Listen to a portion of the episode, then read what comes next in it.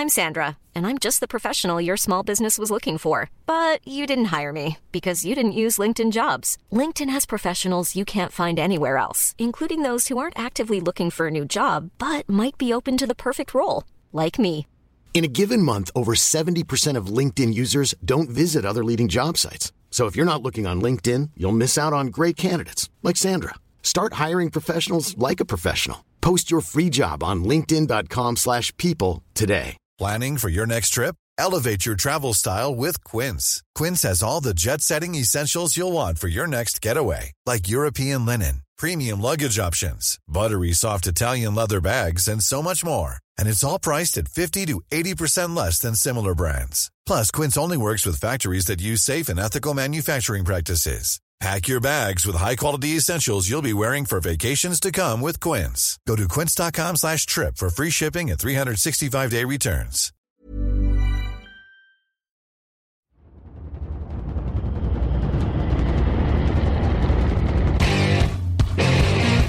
What time is it now? Time is it now? Talk to that. What time is it now? What time is it now? Got gun, Hulk left slot. Dixie left, T left. Mercedes, wide chip, Ricky. Fever left, 75, Katie, Omaha. Quick going.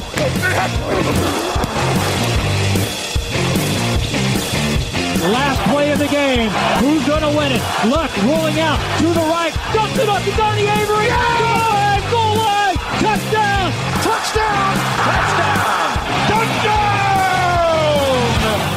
Hello, hello, bonjour et bienvenue à tous dans l'épisode numéro 306 du podcast Touchdown Actu. Alain Mattei, très heureux de vous retrouver encore une fois cette semaine. À mes côtés, il y a Raphaël Masmejean. Bonjour Raphaël. Salut, salut à tous. Grégory Richard est également là. Salut Alain, bonjour à tous. Grégory en t-shirt alors qu'il fait frais et pluvieux à Paris. Oui, bah, c'est parce qu'il parce qu'il fait pluvieux que justement que j'ai retiré un petit peu la veste. Ah d'accord, j'avais pas Ouais. vu la veste. Euh, Ra- euh, Raphaël, Raoul, Camille, euh, Camille, Sarah Ben est à la technique. Bonjour Camille. Salut. Cette année encore, le podcast du mardi vous est présenté par le Hard Rock Café Paris. Tous les dimanches, c'est soirée Game On au Hard Rock Café. Happy Hour pour ceux qui viennent voir les matchs. Beer Bucket, 6 bières pour le prix de 5. Et évidemment, les matchs, ne ratez pas ça. C'est la cinquième saison du Hard Rock Café avec nous. Les Giants qui renaissent, les Chiefs toujours aussi spectaculaires, les Colts qui font de la résistance et tous les matchs. On démarre le débrief de la semaine 3 dès maintenant.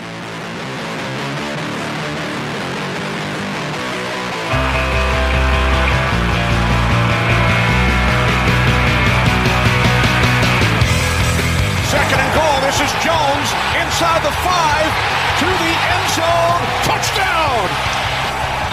On fourth and five, Jones steps up, takes off. He's in. Touchdown.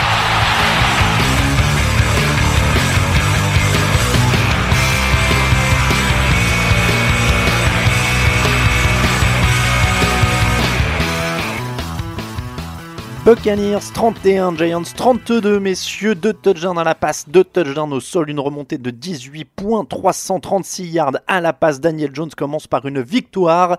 Raphaël, es-tu enthousiaste au point de remonter à bord? Euh, non, non, j'ai décidé de, de plus, euh, plus m'infliger de, grands, euh, de grands sévices liés au foot américain.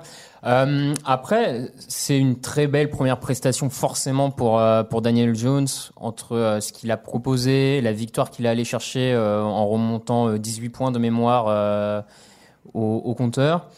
Il y a eu de, de très belles choses, des, beaucoup de vélocité dans les passes, des belles passes ajustées dont on n'avait plus forcément l'habitude euh, du côté de New York ces dernières semaines, voire mois, voire, un Voire peu années. plus, voire années. Euh, et puis au-delà de ça, ce qui est, ce qui est intéressant, c'est quand même, il, il te permet, il permet à Pat Shurmur notamment de d'élargir le playbook offensif, de pouvoir proposer autre chose. On le voit euh, sur son premier touchdown où vraiment la course est dessinée pour lui, pour qu'il aille chercher le touchdown à la course. Le deuxième à la course, là, c'est plus de de l'inspiration, c'est lui qui va tout seul, mais en tout cas, ça permet quand même euh, aux Giants de, de pouvoir jouer autre chose autrement. Et je pense qu'en 2019, dans cette ligue, être capable d'avoir un quarterback mobile, non pas dans le sens qu'il peut éviter les sacs, mais qu'on peut dessiner quelques jeux pour qu'il aille chercher des gains à la course, c'est d'au- d'autant plus intéressant. On voit que ça marche dans plusieurs équipes. Et euh, c'est forcément, une, à mon sens, très positif pour les Giants. Donc après, ça demande à être confirmé euh, sur le long de l'année, etc. Mais euh, pas grand chose à critiquer sur cette première prestation, euh, côté de Daniel Jones purement, on va dire. Grégory, c'est donc pour ça qu'on fait jouer le jeune avec du potentiel plutôt que le vieux cramé. Il donne de la vie, Oui, il fait oui, briller bah- Sterling Shepard et Evan Engram, il y avait de la vie, enfin Enfin, ils C'est étaient vrai, bah, Il excitants. y, a, il y a Darius Layton également qui fait une Mhm. bonne fiche de stats si, si je ne m'abuse. Non, non, et ce qui est, ce qui est fort, alors je rejoins globalement Raphaël sur ce qu'il a dit de la prestation de Daniel Jones. Il y a encore des petits problèmes de fumble, mais bon, on va pas lui en demander énormément. Ça reste un rookie qui dispute son, son premier match euh, en tant que titulaire. Mhm. Euh, donc euh, voilà, mais ce qui est d'autant plus fort, c'est aussi que peu après son, peu après le début de match, on a quand même la blessure de Saquon Barclay. Et quand on sait que Tampa Bay a quand même une défense assez solide, alors ils sont plus distingués sur le run stop que sur le pass rush depuis le début de la saison. Euh, je mets de côté Shaquille Barrett, euh, qui pour l'instant est le meilleur pass rusher, mais en tout cas, euh, statistiquement, ils sont un peu plus impressionnants sur le jeu à la course. Là, avec un game plan où Daniel Jones était clairement isolé, était clairement la cible à identifier pour Todd Bowles et ses hommes, euh, il a réussi quand même à s'en sortir et en effet à faire les jeux importants qu'il fallait euh, dans le quatrième quart. Bon, c'est un peu comme tout. Il y a une hype qui monte parce que les Giants passent quand même à Mm. quelques centimètres de perdre. Mais bon, Bah, l'histoire est field goal, belle et on retient que la prestation de Jones en elle-même, elle est quand même très prometteuse pour un, pour un premier match en NFL. Ouais. C'est vrai qu'il passe à un field goal de, de 34 yards raté de, de perdre quand même, je le rappelle. Raphaël. Oui, au-delà, au-delà même du field goal, réellement, ils doivent pas vraiment gagner ce match parce que tu as quand même une équipe de Tampa qui mène de 18 points, qui se débrouille bien en défense en première mi-temps, globalement. C'est, enfin, ça ressemble quand même vachement à Tampa Bay et aux Buccaneers de, de complètement laisser filer un match comme ça en deuxième mi-temps, de, de s'écrouler. Par exemple, côté offense, euh, du côté Tampa, Mike Evans a été un peu oublié en deuxième mi-temps, sauf sur ce dernier drive pour aller chercher, euh, alors que Pourtant, Jenkins l'a pas voilà, oublié. alors que tout le match, il a, enfin, il a humilié euh, Janoris Jenkins dans les, dans les grandes largeurs sur tous les côtés du terrain, dans tous les sens. Bon, je, disons que côté Tampa, on s'est tiré une belle balle dans le pied aussi pour perdre ce match. Mais bon, euh, une dynamique se crée, euh, une hype, euh, je sais pas, mais en tout cas, c'est à prendre forcément côté Giants. C'est la première victoire de la saison, c'est à prendre quoi. C'est vrai que la défense des Giants prend quand même 499 yards sur le nez. hein. Il faut pas, faut pas oublier ça. Ils sont pas devenus bons en défense grâce à Daniel Jones, ça c'est sûr. Tu le disais, il y a quand même une hype. Eli Manning avait été mené de 18 points à 44 reprises, 0 victoire, 44 défaites. Donc Daniel Jones a déjà fait un truc mieux que Eli Manning. Ah, non. il, faut, il faut quand même le souligner. Non mais honnêtement, moi, euh, je, je le dis et on l'a mis en, en ouverture parce que je trouve que c'est, c'est- cette équipe, elle a retrouvé de la vie. Ils sont, c'est quand même la première fois depuis très longtemps qu'ils sont, que c'était un peu excitant à regarder et excitant de regarder un match des Giants, quoi. Oui, oui, oui, mais bon, tu... encore une fois, c'est- c'est c'est compliqué d'essayer de mesurer un peu le propos parce que voilà, la, la prestation d'ensemble, elle est là et je suis d'accord avec toi, il y a déjà un peu plus de vie offensivement. Euh, un peu plus d'excitation, on dira, de par la mobilité qu'apportait Jones. Ça, Raphaël en a très bien parlé. Maintenant, voilà, euh, comme Raph l'a dit, il y a aussi une équipe des Bucks qui, qui s'est vraiment liquéfiée en attaque sur les lignes offensives, avec même Bruce Arians de manière assez étonnante, qui a fait, qui a pris des décisions euh, un peu curieuses dans le money time. Donc, euh, bon, ça pousse quand même à relativiser un tant soit peu le fait que les Giants s'imposent. Euh, comme je l'ai dit, c'est prometteur, mais si c'est confirmé, euh, tr- très franchement, l'avenir peut être euh, Mm. intéressant mais- pour, pour New York. Ça, ça, ça sent. Il y a, il y a un frémissement de quelque chose. Après, je m'emporte un peu, mais je suis d'accord avec toi. Dans les faits, il va y avoir des hauts et des bas. Ils vont perdre des matchs cette année, plus qu'ils ne vont en gagner. Mais voilà, on, on s- on comprend quand même pourquoi il était temps de changer euh, d'Eli Manning. Moi, j'avais du mal Mm. à comprendre ce qu'il défendait. Euh, rien que de voir un quarterback qui peut bouger comme ça et qui peut faire des choses et qui a l'air quand même un peu plus moderne qu'Eli Manning, c'était quand même un- une belle bouffée de fraîcheur pour cette équipe de New York. Et j'ai l'impression que la reconstruction, elle commence vraiment maintenant, une fois que tu as le quarterback. Quoi. Mhm, non, bien sûr. Mais en plus, il y a la réception de Washington ce week-end où là, très clairement, c'est un match qu'en plus, quand on voit la forme des Redskins, Mhm. tu peux, avec un début de saison un peu compliqué, te retrouver avec Avec 2-2 et 2-2. c'est pas négligeable. ouais. C'est vrai. Euh, Tu l'as mentionné quand même, Shaquille Barrett, 4 sacs, 2 fumbles forcés, il est à 8 sacs au total. Ouais, Euh, les, Buccaneers, on, l'a dit, l'âge des matchs. Après, sur une rencontre, il y a des fois où ils seront pas bons à prendre quand même, avec le run-stop qui est intéressant, comme tu le disais. Shaquille Barrett qui se développe quand même comme un pass rusher intéressant. Et puis une attaque qui peut toujours faire des choses. Donc c'est pas une mauvaise équipe dans le fond. Il y a bien pire actuellement. Non, faut juste que faut juste que tout le monde fonctionne en même temps. C'est Ouais. un peu la problématique du côté de Tampa. Là, sur, sur ce match-là, en effet, il y a un bon Barrett.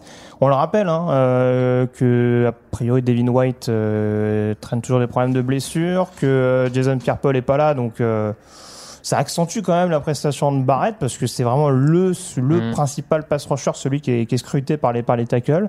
Et pourtant, ça l'empêche pas de réussir à, à faire son trou. Euh, euh, dans la lignée de ce qu'il proposait à Denver l'année passée. Mais voilà, là pour le coup, les DB ont été beaucoup plus en difficulté. Et tant que cette équipe de Tampa, euh, elle n'arrivera pas mentalement à être, euh, on dira, synchronisée du début à la fin, ça va être quand même un peu compliqué. C'est ça, tu, as bien précisé, j'allais le rajouter, mais du début à la fin. C'est-à-dire jouer ensemble Mm. et du début à la fin du match en plus. C'est ça qui est, qui est compliqué encore pour eux. Chiefs 33, Ravens 28, c'était la fiche de la semaine. Est-ce que Lamar Jackson a été à la hauteur? Raphaël. Bah, écoute, moi, je, mais je, je sais très bien que dans, dans cette rédaction, je suis peut-être le seul à le, à, Oh. à le défendre, ou, à- ou en tout cas ne pas trop l'enterrer. Euh, in fine, moi, je trouve qu'il a, que lui et son équipe ont été plutôt à la hauteur. Dans le jeu de passe, il y a eu des difficultés, notamment dans les passes en profondeur, ça c'est aucun doute, avec euh, beaucoup de lancers trop hauts, euh, notamment vers Marquis Brown, j'en ai un ou deux en tête qu'on qu'aurait pu forcément aider cette équipe à maintenant. Quand tu regardes le résultat final les Ravens sont pas si loin que ça. Il y a trois tentatives à deux points ratées et bien sûr comme dans tous les matchs hein, si ça passe ça change le match. On- voilà c'est un peu un, un peu de dire ça mais je, je l'ai- j'ai trouvé quand même que sa capacité à faire des big plays malgré tout à trouver des fois des solutions, et ben ça, ça permet à cette équipe des, des Ravens de ne pas être ridicule face à une des deux meilleures équipes de l'AFC. Euh, moi, je trouve que c'est globalement, je, je rappelle quand même, il a 22 ans, c'est son dixième match en tant que titulaire. Cette année, il a encore pas perdu de ballon. Il est passé de 58% de passes complétées à 63. Voilà, il progresse à son à son rythme. Euh, je trouve qu'avec lui, malgré tout, les, les Ravens se confirment qu'ils ont fait un bon choix en le mettant à la place de Flacco et en lui confiant les rênes de l'équipe. Et euh, son duo avec Mark Ingram est quand même assez dévastateur euh, pour beaucoup d'équipes dans la ligue. C'est c'est une équipe, si elle prend les devants grâce au jeu au sol, euh, va falloir aller les chercher parce qu'ils ont quand même une capacité à manger le chrono. Voilà, je, Mais moi je trouve je- qu'il a été plus ou moins à la hauteur. Alors, je suis plutôt d'accord avec toi. Et autant j'ai l'habitude de taper sur lui, je sais pas si c'est une, si ça va passer pour un compliment, mais c'en est plutôt un pour moi. C'est que il a été moins mauvais quand il est mauvais. C'est-à-dire qu'il s'est pas écroulé comme il s'est écroulé en playoff, ou ça n'a pas été une catastrophe. Il y a eu des passes dangereuses, il y a eu des passes imprécises. Il aurait pu se faire intercepter dans ce match, clairement. Euh, mais il a pas sombré. Euh, et tu l'as dit, ils finissent pas si loin que ça des Chiefs. Au final, personne peut suivre les Chiefs à l'heure actuelle. Euh, que ce soit lui ou un autre, au final, c'est pas non plus honteux. Euh, juste pour euh, rappeler, on va pas s'étendre sur les Chiefs, je pense, dans ce résumé, mais 503 yards en attaque, 7,9 yards par action, quoi. Donc à partir de là, c'est quand même très très difficile à suivre. Patrick Mahomes, c'est déjà à plus de milliards, c'est le seul quarterback à plus de milliards. Il a trois matchs de suite à plus de 350 yards et trois touchdowns et aucune interception. Enfin voilà, ça déroule. Donc au final, dans ces conditions-là, les, les, les Ravens n'ont pas été trop très loin. Ils ont, en effet, il n'y a pas eu de catastrophe. Lamar Jackson n'a pas perdu de ballon. Euh, il n'a pas coulé son équipe. Ils n'ont pas pris une volée. Euh, et comme tu le disais, il a que 22 ans et il y a du progrès. Encore une fois, son plancher monte. Euh, C'est-à-dire que non, mais voilà. Mais beau en ce que tu dis. En, en soi, c'est pas une mauvaise chose pour moi. Et, et en plus, il y a toujours ces jambes et il y a toujours ces atouts-là en plus qui peuvent sauver les matchs. Et en plus, ils ont euh, Marshall Yanda et Mark Ingram qui, qui établissent aussi le jeu au sol. Donc, euh, donc il y, a- il y a du progrès pour moi. Et en effet, je ne vais pas l'enterrer euh, sur ce match-là. Grégory, qu'est-ce que tu as pensé de Lamar Jackson? Non, mais vous avez été assez complet là-dessus. C'est vrai que alors, c'était un peu ce que je pressentais en début de saison. Ça a tendance quand même à se confirmer que l'attaque va être beaucoup plus excitante à suivre que la défense des Ravens, parce que je suis d'accord avec Mhm. toi que l'attaque des, des Chiefs a été euh, enfin, inarrêtable depuis le début de la saison. Euh, maintenant, j'attends de voir un petit peu ce qu'allait proposer Baltimore euh, après le, le match un peu irrégulier en défense contre Arizona. Et il y a eu un bon début, et une fois que la machine Mahomes s'est mise en marche, euh, enfin, on a quasiment pas vu Earl Thomas. On a vu des DB qui ont passé leur temps à être en, galère. Brandon Carr, notamment, qui commence quand même à accuser le, le poids des années. Euh, et puis, enfin, c'est aussi, je trouve, des éléments à prendre en compte quand on analyse la prestation de l'attaque et de Lamar Jackson, parce que là, on peut plus dire qu'il s'appuie essentiellement sur la défense. Euh, voilà, c'est aussi lui qui doit être une clé pour permettre aux Ravens de faire la différence. Et en effet, il termine pas très très loin. Alors, il y a lancers en chandelle, ou si c'est pas les DB des Chiefs, en effet, ça peut faire au moins une ou deux interceptions malgré tout. Mais il y a cette faculté à prolonger les jeux, un peu les, les mêmes qualités qu'on retrouve, qu'on évoquait avec Daniel Jones, hein, c'est-à-dire que il y a au moins cette capacité à pouvoir improviser, prolonger, prolonger les jeux et permettre à son attaque d'avancer, même si euh, tout n'est pas forcément parfait en attaque. Tu as parlé des DB des Chiefs, est-ce qu'on commence à avoir une visibilité sur le niveau de cette euh, défense de Kansas City ou on attend toujours? C'est pas Bah, évident. hein. Moi, j'ai peur Ouais. que jusqu'à la fin de la saison, ce soit comme ça. Ouais, hein, ce je, soit. je pense aussi que ça va être comme ça, que ça va être une défense qui encaisse pas mal de yards et qui va essayer de survivre par quelques turnovers. euh, Je, je dirais même que la clé, et ça, ça c'est pareil, c'est un moment qu'on le dit, mais la clé, je pense que ça restera la ligne défensive. Et si Mhm. la ligne défensive monte pas de niveau et développe pas un pass rush suffisamment monstrueux, ça peut quand même être assez compliqué en termes de yards contre la passe. Colts, Après, euh, juste pour pardon, finir, vas-y, de toute manière, je pense que les Chiefs maintenant sont dans une optique où ils gagneront ou mourront par l'attaque et Ouais, ça sera le. En playoff, ça va être un peu Ah, je suis, rédhibitoire. je suis de- d'accord, c'est mais et en même temps, ils passent pas si loin que ça l'an dernier face aux Patriots. Ah, Ils prennent 37-34, c'est ça le, le score? Ouais, mais si c'est eux qui remportent le tirage au sort, hmm, je suis pas convaincu que c'est pas eux qui aillent au Super Bowl derrière. Ouais, bon. Bon, voilà, je pense qu'ils sont dans cette optique-là. On verra ce qui. On leur souhaite longue vie. Colts, c'est vrai que on verra comment ce que ça donne en playoff. Bon, a priori là, euh, ils y filent Sauf tout s'ils droit, en tentent tout le cas. coup de Jalen Ramsey. Mais... Ah, Ça serait ça. bon, pour l'instant, ça a pas l'air de bouger beaucoup. Ouais, Ils ont, Rams. ils ont encore du cap pour signer Ramsey. C'est fou, ces équipes, c'est incroyable. Le- le- on en fait ce qu'on en veut. tu me diras, Mahomes, c'est rookie, ça joue aussi. Colts euh, 27, Falcons 24. Grégory, on va parler des malheurs d'Atlanta, mais on va commencer par les Colts. On les donnait pour morts. Est-ce que finalement, ils seraient pas favoris de la FC Sud? Oui. bah écoute, euh, oui, tu l'as, tu l'as très bien dit la semaine dernière. Ils ont quand même euh, trouvé leur identité euh, avec euh, notamment une, une forte, une, une, une forte domination, pardon, dans, dans les tranchées, notamment au niveau de la ligne offensive. Ça, c'est une constante qui est restée par rapport à la saison passée, et ça a permis quand même à Jacoby Brissett de bien se mettre en marche en début de rencontre, euh, d'aligner 15 passes de 16. suite complétées, 16 pardon. 16. Ouais. Donc euh, voilà, et puis on se rend compte que ces dernières semaines, c'était plutôt le jeu au sol qui arrivait à faire carburer cette attaque d'Indianapolis, même quand Brissett était un petit peu irrégulier. Là, en l'occurrence, le jeu aérien a été plus que solide, avec à à l'inverse un jeu au sol qui a été euh, assez bien muselé par Atlanta. Donc il y a vraiment cette double menace, et euh, bon, même si ça a relativisé, mais bon, ça, euh, on y revenir plus tard. Mais bon, en tout cas, belle prestation d'Indianapolis. Et je me doutais qu'avec Brissett, il y avait quand même un espoir. Là, en tout cas, de ce qu'il montre, euh, voilà, ça, augure de très bonnes choses à la lutte, je pense, avec Houston dans la FC Sud. Raphaël, euh, Jacoby Brissett, 16 passes complétées de suite, on l'a dit, 28 sur 37 au total, 310 yards, 2 touchdowns, le first down de la gagne. Alors c'est pas Manning de la grande époque euh, que les Colts ont connu, mais il fait le boulot. Euh, faut le prendre au sérieux maintenant en, tant que quarterback. C'est quoi? C'est un titulaire solide? C'est un Alex Smith-Peace un peu dans le game manager impeccable comme ça? Ouais, ça pourrait y ressembler effectivement, surtout que vous l'avez dit, il est bien en- encadré, entouré. Euh, moi, j'aime, enfin, je vais revenir aussi rapidement sur Frank Reich quand même, qui en tant que coach fait un taf euh, assez impressionnant depuis son arrivée à Indianapolis, parce que quand tu regardes sur ce match, t'as- à mon sens, tu as quand même euh, une sorte de parallèle entre une équipe très très bien coachée, assez sérieuse du côté d'Indianapolis et une autre équipe du côté des Falcons qui fait encore 16 pénalités sur ce match, qu'on a 35 depuis le début de la saison, qui est l'équipe la plus pénalisée, même s'il faudrait reprendre, tu as toujours des contextes un peu euh, voilà pour défendre certaines pénalités, on va dire. Mais euh, et puis au niveau du play call offensif, euh, des jeux hyper intéressants pour Jacoby Brissett. Ils, ils savent lui faire confiance quand il faut, ils savent baser le, le jeu sur lui euh, à certains moments, d'autres se reposer sur d'autres atouts de l'équipe. Voilà, je, comme tu dis, tant qu'il sera bien encadré comme ça et bien coaché, je pense qu'effectivement c'est un quarterback qui peut apporter des choses. Est-ce que c'est suffisant pour gagner à l'heure actuelle en NFL Je sais pas. Et puis il manque encore des petits éléments par-ci par-là en défense notamment, je pense, même si c'est une défense qui arrive encore à garder un niveau correct par rapport, je trouve, au talent qu'il y a dans l'équipe globalement.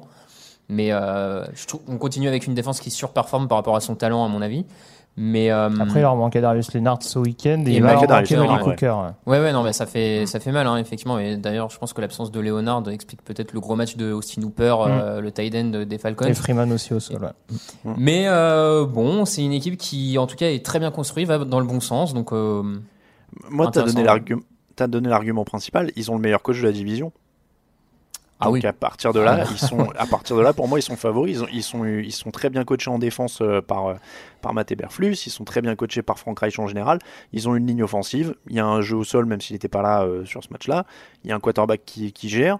c'est pas le meilleur quarterback de la, de la division pour le coup, mais c'est peut-être le deuxième derrière de Sean Watson à l'heure actuelle, euh, selon ce que va faire Gardner Minshew. Euh, mais c'est pas c'est pas honteux de dire que Brissett est deux de- pour l'instant derrière de Sean Watson. Et puis ils sont les mieux coachés, donc à partir de là, moi je parierais sur eux. Euh, les Falcons, Grégory, Raphaël l'a Mhm. dit, 35 pénalités en 3 matchs. Est-ce que cette indiscipline va finir par coûter sa place à Dan Quinn? J'en ai bien peur. J'en ai... Non, Peur mais ou bon, euh, euh, pe- alors, attention, peur, hein. dé- définis peur. Peur comme soulagement ou Euh, en fait, en fait plus, plus les semaines passent, plus j'ai la sensation que Dan Quinn est un bon coordinateur, mais n'est pas fait pour le poste de head coach.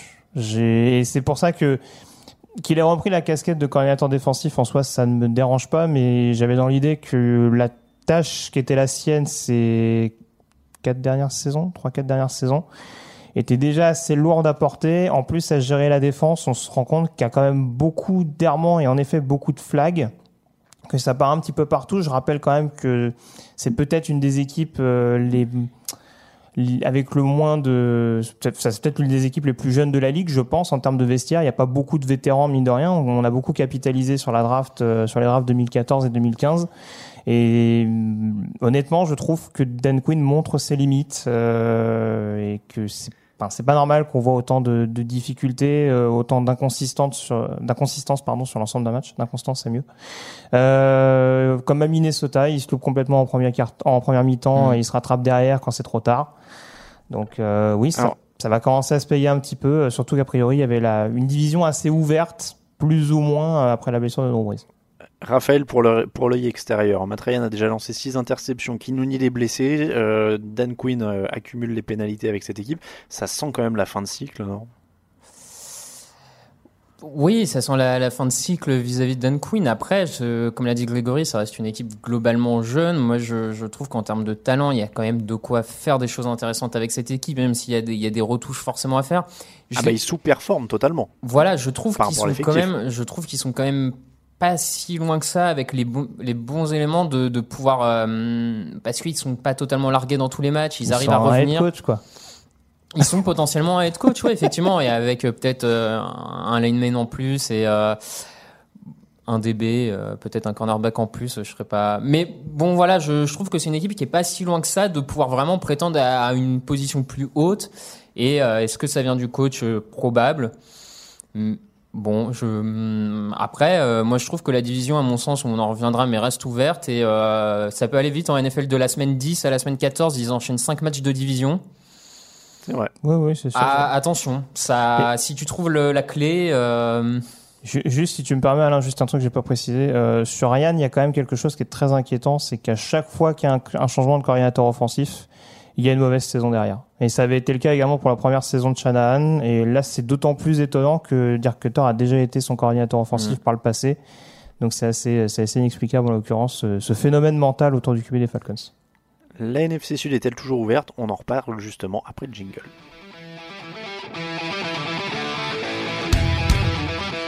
Actu, analyse, résultat, toute l'actu de la NFL, c'est sur touchdownactu.com.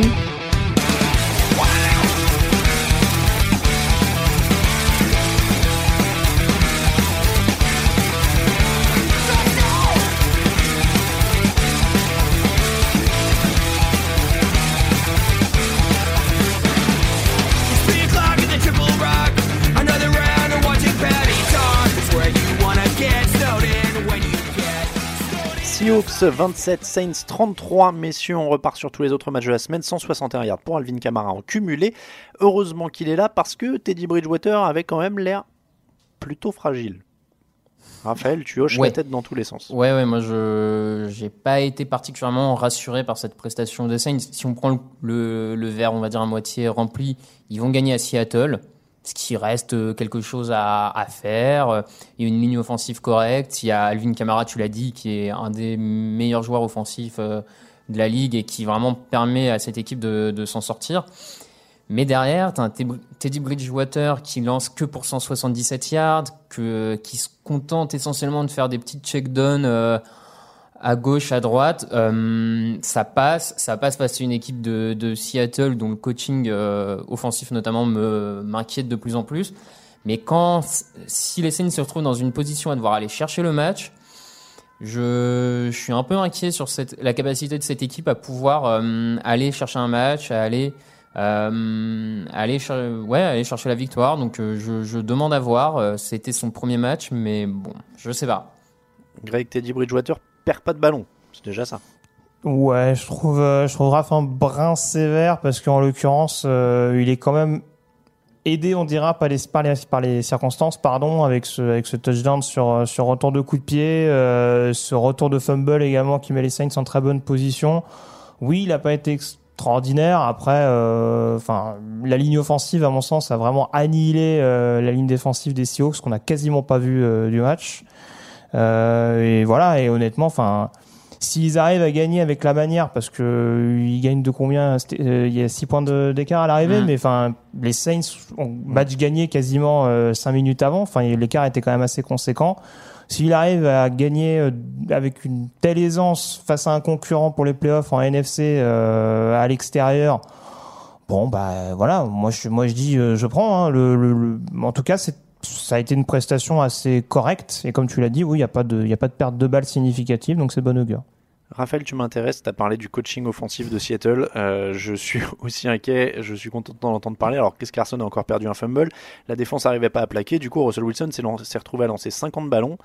Qu'est-ce qui t'inquiète euh, dans l'appel, euh, dans les choix offensifs de Seattle? Parce que je, je trouve qu'on a un coordinateur offensif qui, j'ai l'impression que c'est pas trop sur quel pied danser. On commence avec deux premiers matchs où on a une attaque vraiment très euh, run heavy, comme on dit, très lourde, basée sur le sol, beaucoup de courses, beaucoup de courses, où tu fais lancer Russell Wilson à peine 20 ballons, à mon avis que tu sous-utilises. Et après, pour le match suivant, tu le fais lancer 50 passes, même si le retard fait que forcément tu as tendance à plus accentuer sur la passe, donc plus de lancer.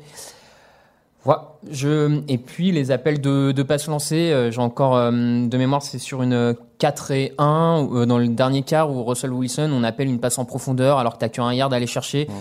Je, je sais pas, j'ai l'impression que euh, quand on fait lancer Russell Wilson, c'est pour faire du big play en profondeur, qu'on qu'on fait pas assez de tracés pour ses receveurs vers l'intérieur, de petits gains, de...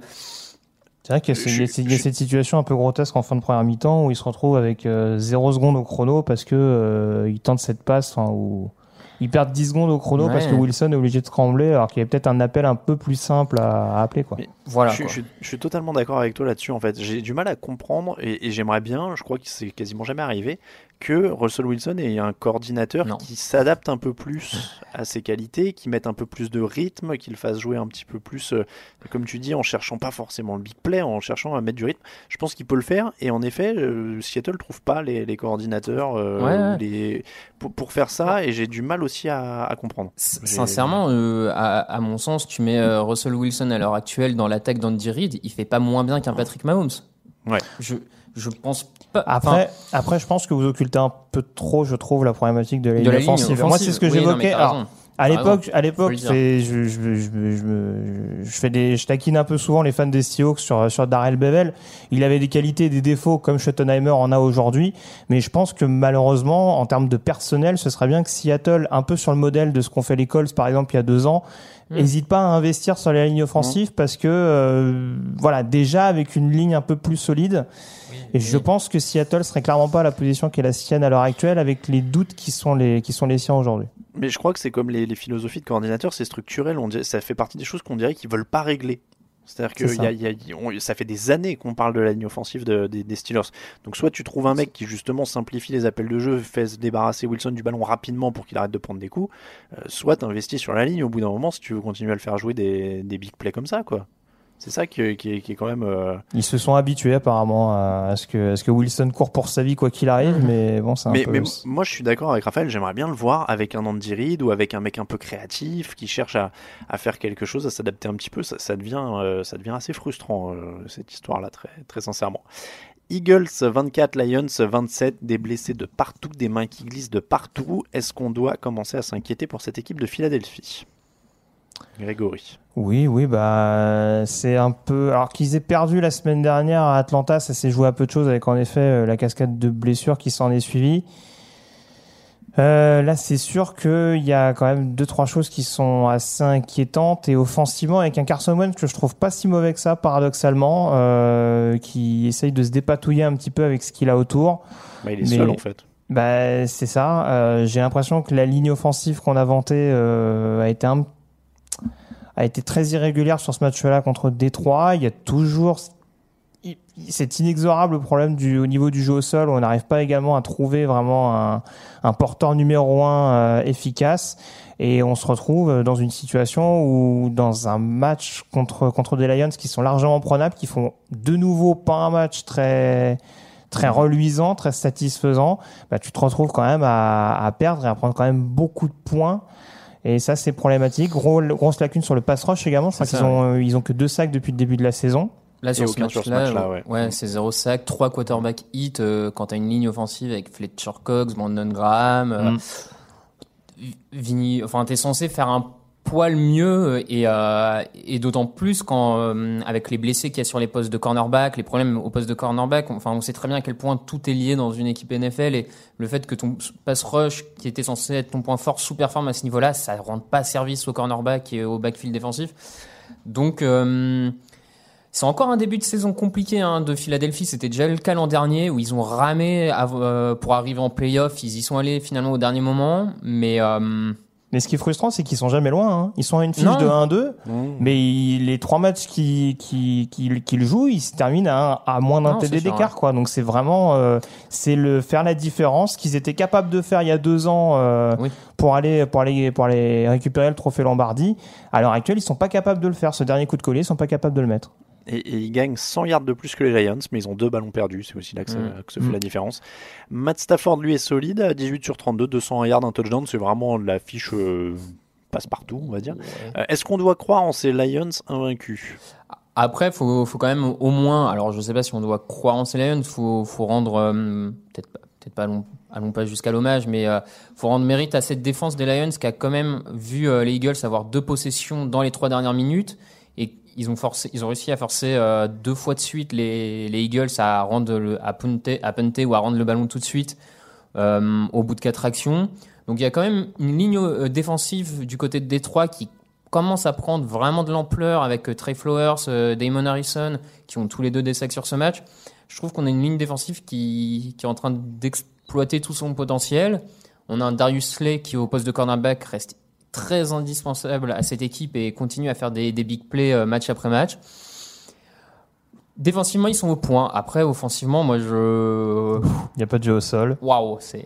Les, les, équipes spéciales, c'est un peu une catastrophe. Hein. C'est le deuxième punt bloqué, je crois, depuis le début de la saison, après celui à Arizona. Euh, et celui-là, il, il est pas loin de leur coûter cher aussi. Hein. Ils ont un bloc dans le dos qui les sauve un peu, mais c'est un peu limite. Donc on reste dubitatif pour les Lions pour l'instant.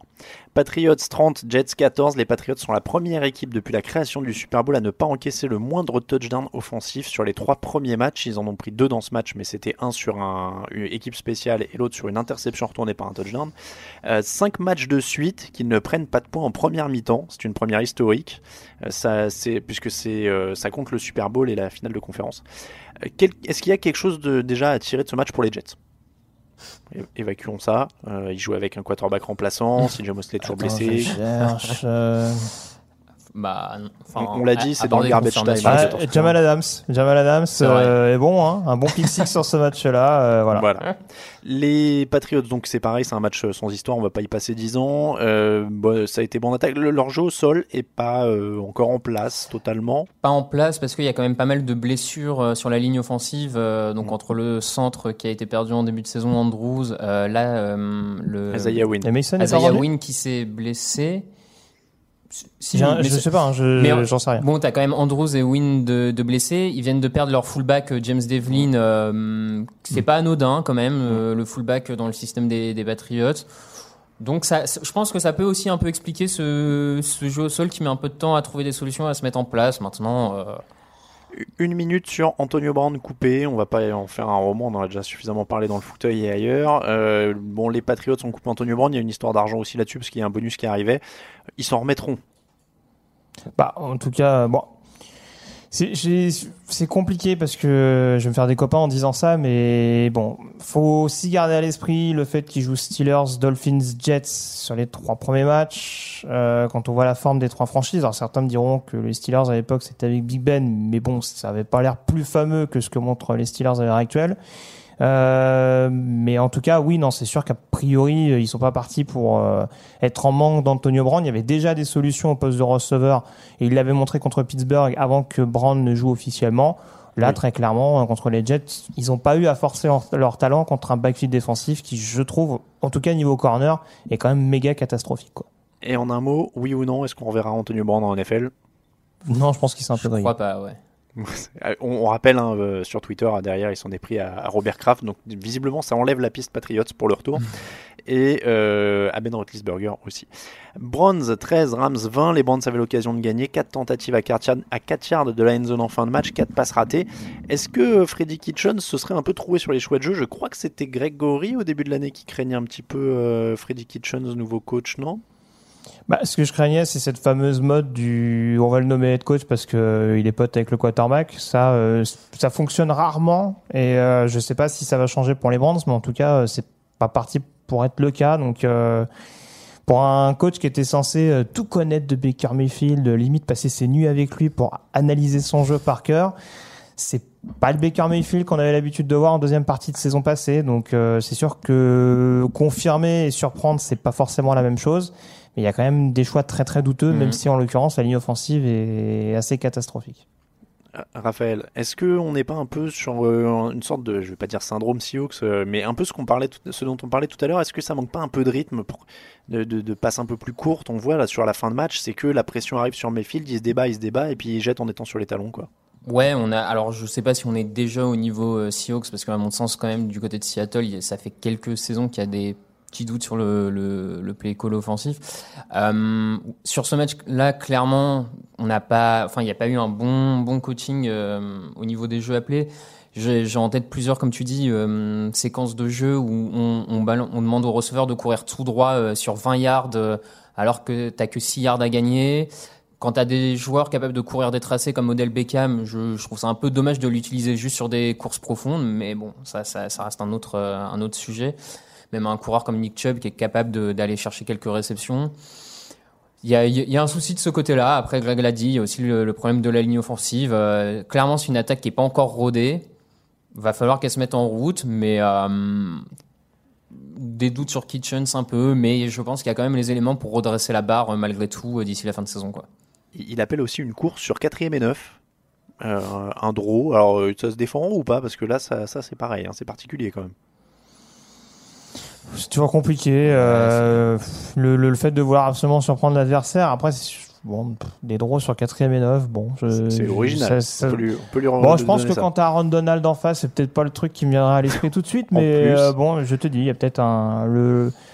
Peut-être a beaucoup de coordinateurs offensifs qui aiment bien montrer qu'ils sont plus intelligents que les autres. C'est une constante un peu dans la ligue et ça s'est retrouvé là-dessus moi honnêtement, quand je vois ces équipes euh, type Seattle ou, Cleveland euh, cette semaine, je me demande toujours pourquoi tout le monde, euh, vu que tout le monde copie sur tout le monde en NFL, pourquoi tout le monde n'essaye pas de copier les Patriots ou les Rams où tu as l'impression que c'est simple, tu snaps, tu recules de trois pas, tu jettes le, ballon et merci, au revoir. Quoi. tout, le monde pas, tout, le monde n'a pas Brady et tout le monde n'a pas Staline non plus. Hein. Non, mais tu vois ce que je veux dire, dans l'idée, il y, a quand même, enfin tu vois, Goff, c'est pas Brady quoi. Mais, mais quand tu mets en place un plan de jeu et que tu arrives à accompagner le mec et à faire, à faire en sorte qu'il se débarrasse du, débarrasse du ballon vite, qu'il y ait des solutions c'est marrant de voir ces attaques où on attend, on attend, on attend. Euh, Aaron Donald a réussi son premier sac, il s'est réveillé, il y avait de la pression de partout, donc ça c'était bien côté défense des Rams. Par contre en attaque ça reste poussif. Cooper Cup est le meilleur joueur de l'équipe, il marque deux fois. Euh, Jared Goff est intercepté deux fois, Todd Gurley est à 43 yards. J'ai envie de dire qu'on n'est pas plus avancé sur le niveau des Rams que les deux dernières semaines en attaque. Oui, après, euh, honnêtement, autant l'attaque de Cleveland est très inquiétante, autant le front seven, notamment des Browns, euh, est quand même assez costaud.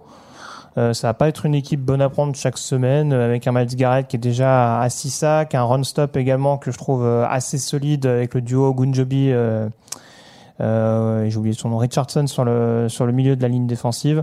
Donc vraiment, il y a quand même des bonnes armes et bon, c'est vrai que la ligne offensive des Rams a un peu un peu galéré. Mmh. Euh, après, bon, c'est c'est un peu toujours pareil avec les Rams, c'est que ils sont à 3-0, mais avec un Jared Goff qu'on s'en passe serein. Et on a souvent évoqué ça avec Lamar Jackson. Oui, en saison régulière, ça peut faire la différence, mais quand on va falloir euh, mettre le bleu de chauffe, on va dire, et permettre aux Rams de passer un palier significatif, mmh. j'ai peur que ce soit un peu compliqué pour Goff. Raphaël, euh, le niveau des Rams en attaque Ouais, je, je pense qu'un des, un des premiers problèmes, effectivement, sur cette attaque, c'est quand même cette ligne offensive qui a vu deux nouveaux joueurs euh, titulaires, notamment le centre et euh, euh, le jeune centre qui a remplacé Sullivan. euh, J'ai un trou sur son nom. Et pareil, on a changé de garde.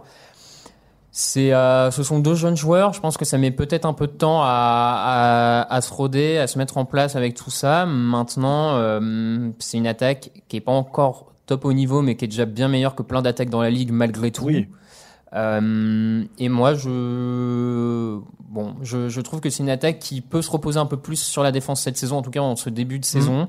Malgré, les Rams sont à 16 points encaissés de moyenne euh, depuis le début de la saison, ce qui est très loin de l'an dernier. Ils ont un excellent backfield, je trouve. ouais. Ils ont un bon backfield. Ils ont quand même, un, je trouve, un bon trio de pass rushers parce que quand Donald est bloqué, on voit Dante Fowler. Quand il est bloqué, c'est Clay Matthews qui ressuscite un peu, qui fait deux sacs sur ce match. À voir si ça se tient sur toute la saison. Mais en tout cas, il y a un- une escouade de linebacker à l'image d'un Corey Littleton qui, qui progresse cette saison. Du coup, si t'arrives à, si ton attaque baisse un peu de niveau par rapport à l'an dernier, mais que la défense se rattrape, euh, moi, pour, à mon sens, ça reste quand même une équipe bien favorite dans sa division. Donc, euh, bon, Oui, et puis, et, et puis après, vous faites bien de le préciser, euh, quand je dis attaque poussive, c'est parce qu'on les juge aussi selon des standards euh, assez délirants qu'ils avaient établis l'an dernier, avec euh, quelque chose qui pétaradait dans tous les sens. Ouais. Donc il y, a- il y a aussi ça qui joue sur le, le jugement. Il y a beaucoup d'équipes qui s'en contenteraient, hein, comme, euh, comme vous l'avez dit. Bills 21, Bengals 17, le bon et le moins bon de Josh Allen, des actions d'éclat et une vilaine interception qui a redonné vie aux Bengals. Euh, finalement, ça passe, mais on attend toujours de le voir face à une grosse équipe. Euh, Grégory, tu parlais du calendrier des Patriots euh, tout à l'heure. Les Mhm. Bills, c'est un peu le, ils ont le, le- le même calendrier quasiment. hein. Oh, bah, Donc, même- euh, ouais, il est même plus mauvais le calendrier. Oui, voilà, du coup, il est, il est plus bas, mais je veux dire, il joue, il joue les mêmes divisions, etc. Donc, Mhm. ça donne à peu près la même physionomie. Bon, là, euh, c'est c'est passé. Après, les Bengals continuent de titiller toutes les semaines, même si euh, ils sont à 0-3, mais euh, de temps en temps, ils, ils poussent un peu. Ils se sont bien repris. Après, euh, bon, c'est c'est un peu les. Je, pense- je pense que je pourrais m'enregistrer et repasser la bande chaque semaine avec les Mhm. Bengals. Mais il y a toujours ces, ces failles identiques en défense, dans le backfield. Euh, Drake Patrick qui, comme d'habitude, leur tire une balle dans le pied. Et pourtant, euh, voilà, il y a, il y a des joueurs sur le front seven qui euh, qui se bougent, hein, euh, comme d'habitude les Gino Atkins, euh, Chris, euh, c'est euh, c'est Chris Hubbard, je crois, son- c'est c'est Chris son prénom. Mm. Euh, Oui, oui. Sam, Sam, pardon, Sam Oui, Hubbard. je- moi, pour moi aussi, c'était ouais. ça. Ouais.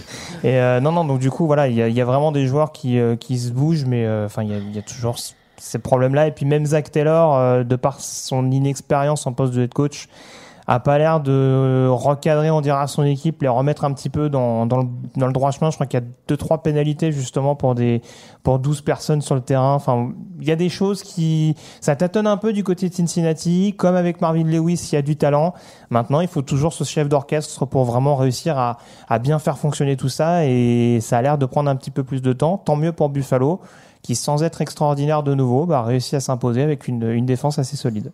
Raphaël, on attend euh, qu'ils jouent les Patriots la semaine prochaine pour juger les Bills. Ouais, je pense que ça nous donnera déjà un peu plus une indication.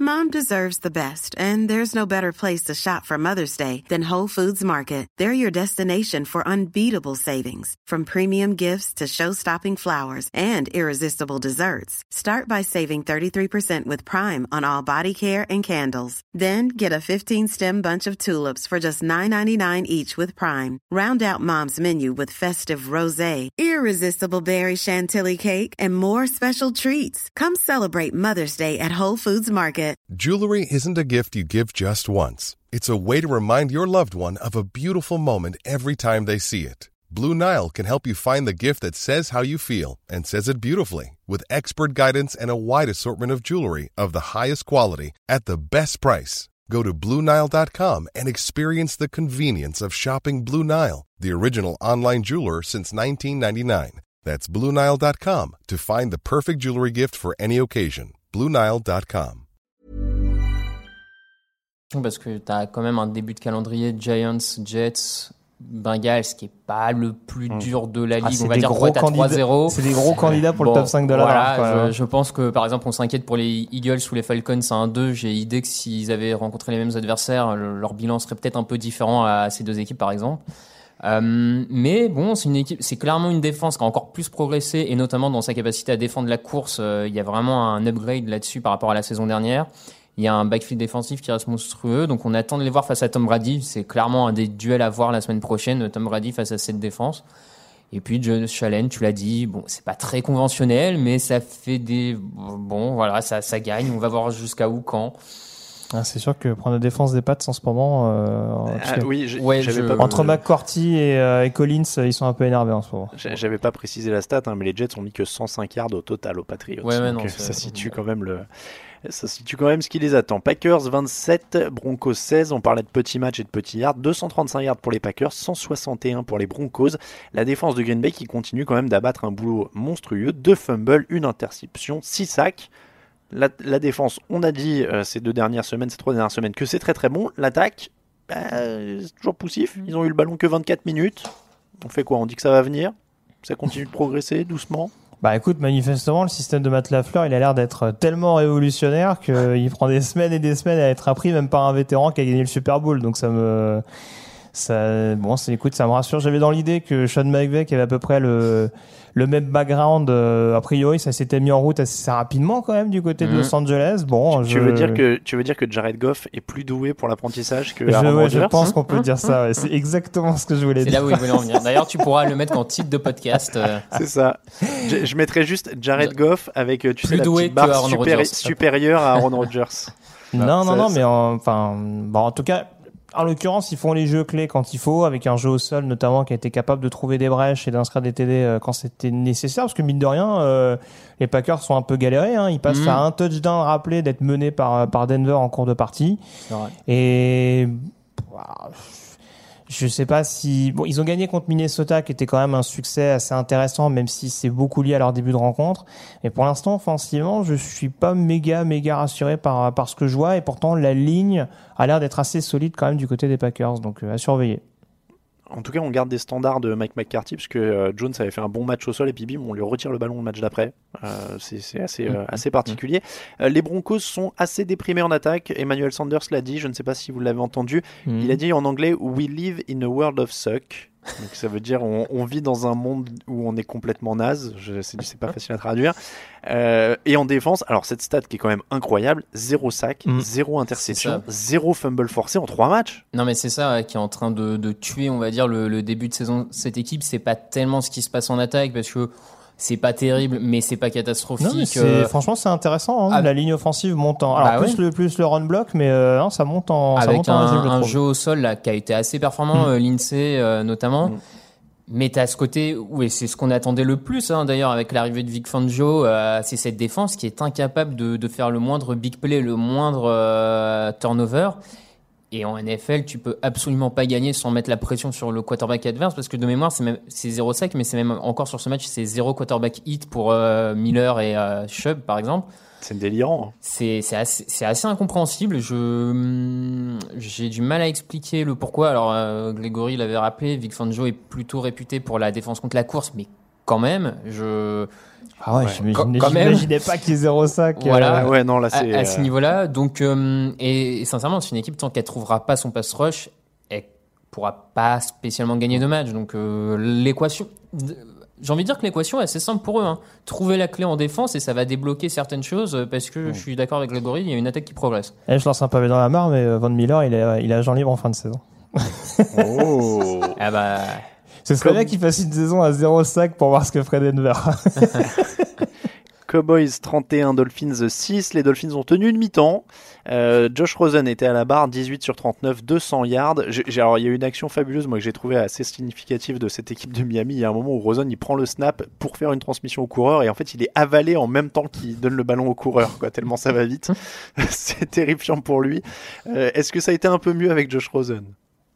Ah bah oui. Oui, oui, oui, euh, un poil mieux, mais euh, comme tu l'as dit, de toute façon, il va rien pouvoir faire parce qu'il prend 3 sacs, 11 quarterback hit, euh, il, il est sous pression constamment, il a des receveurs voilà, qui, qui font Ah oui, peut-être un peu C'est une bonne idée. Il a Oui, des c'est bien- bien dit, ouais. Voilà. Alors, Voilà. pas non, dit non, mais que- j'ai- bon, je, je suis un peu. euh, Ah, les drops de Williams et de, et de Carter et de Parker, pardon, ils Parker. font mal. hein. Exactement. Donc, euh, c'était mieux, mais euh, le pauvre Rosen. euh, pff, Et puis le, Voilà. pauvre, et le pauvre Allen Hurts qui, euh, qui s'était blessé euh, à Dallas, qui, qui a été cuté derrière, qui revient à Dallas avec qui Miami se fait cuter, et qui prend ce, et qui prend ce coup, ce, ce choc absolument euh, terrifiant. Donc non, rien, rien ne va pour Miami, euh, ça continue en tout cas. Bon, les Cowboys ont fait le boulot, deux- ils se sont réglés, et puis après, derrière, ça a roulé 235 yards au sol. Gros rouleau compresseur, quand même, cette attaque, hein, qui continue Match- d'être, d'être pas mal. Bon, après, match, c'est un match euh, horrible de Dak Prescott quand même. Hmm. horrible à ce Oh bah, Ouais, il est euh, vraiment moche. hein. Si Ouais. Miami reste dans le coup aussi longtemps, c'est aussi grâce à Prescott. hein, parce que quand tu vois le, le niveau du tandem euh, Elliott-Pollard, ou en tout cas la production. euh, Ah Bah, Elliott, il monte en puissance. hein. Ouais, ouais, bon, il y a toujours pas de TD, je crois. Non. Il, il a marqué un Euh, TD depuis le début de la saison, j'ai un Bah, doute. Je crois pas. hein. Tu me mets un doute, mais il est à 125 yards là sur ce match, il était à 100 celui d'avant. Oui, Enfin, en termes de, en à de yards, il est. Mais non, ouais, Prescott, sur ce, il est clairement passé à côté et euh, bon.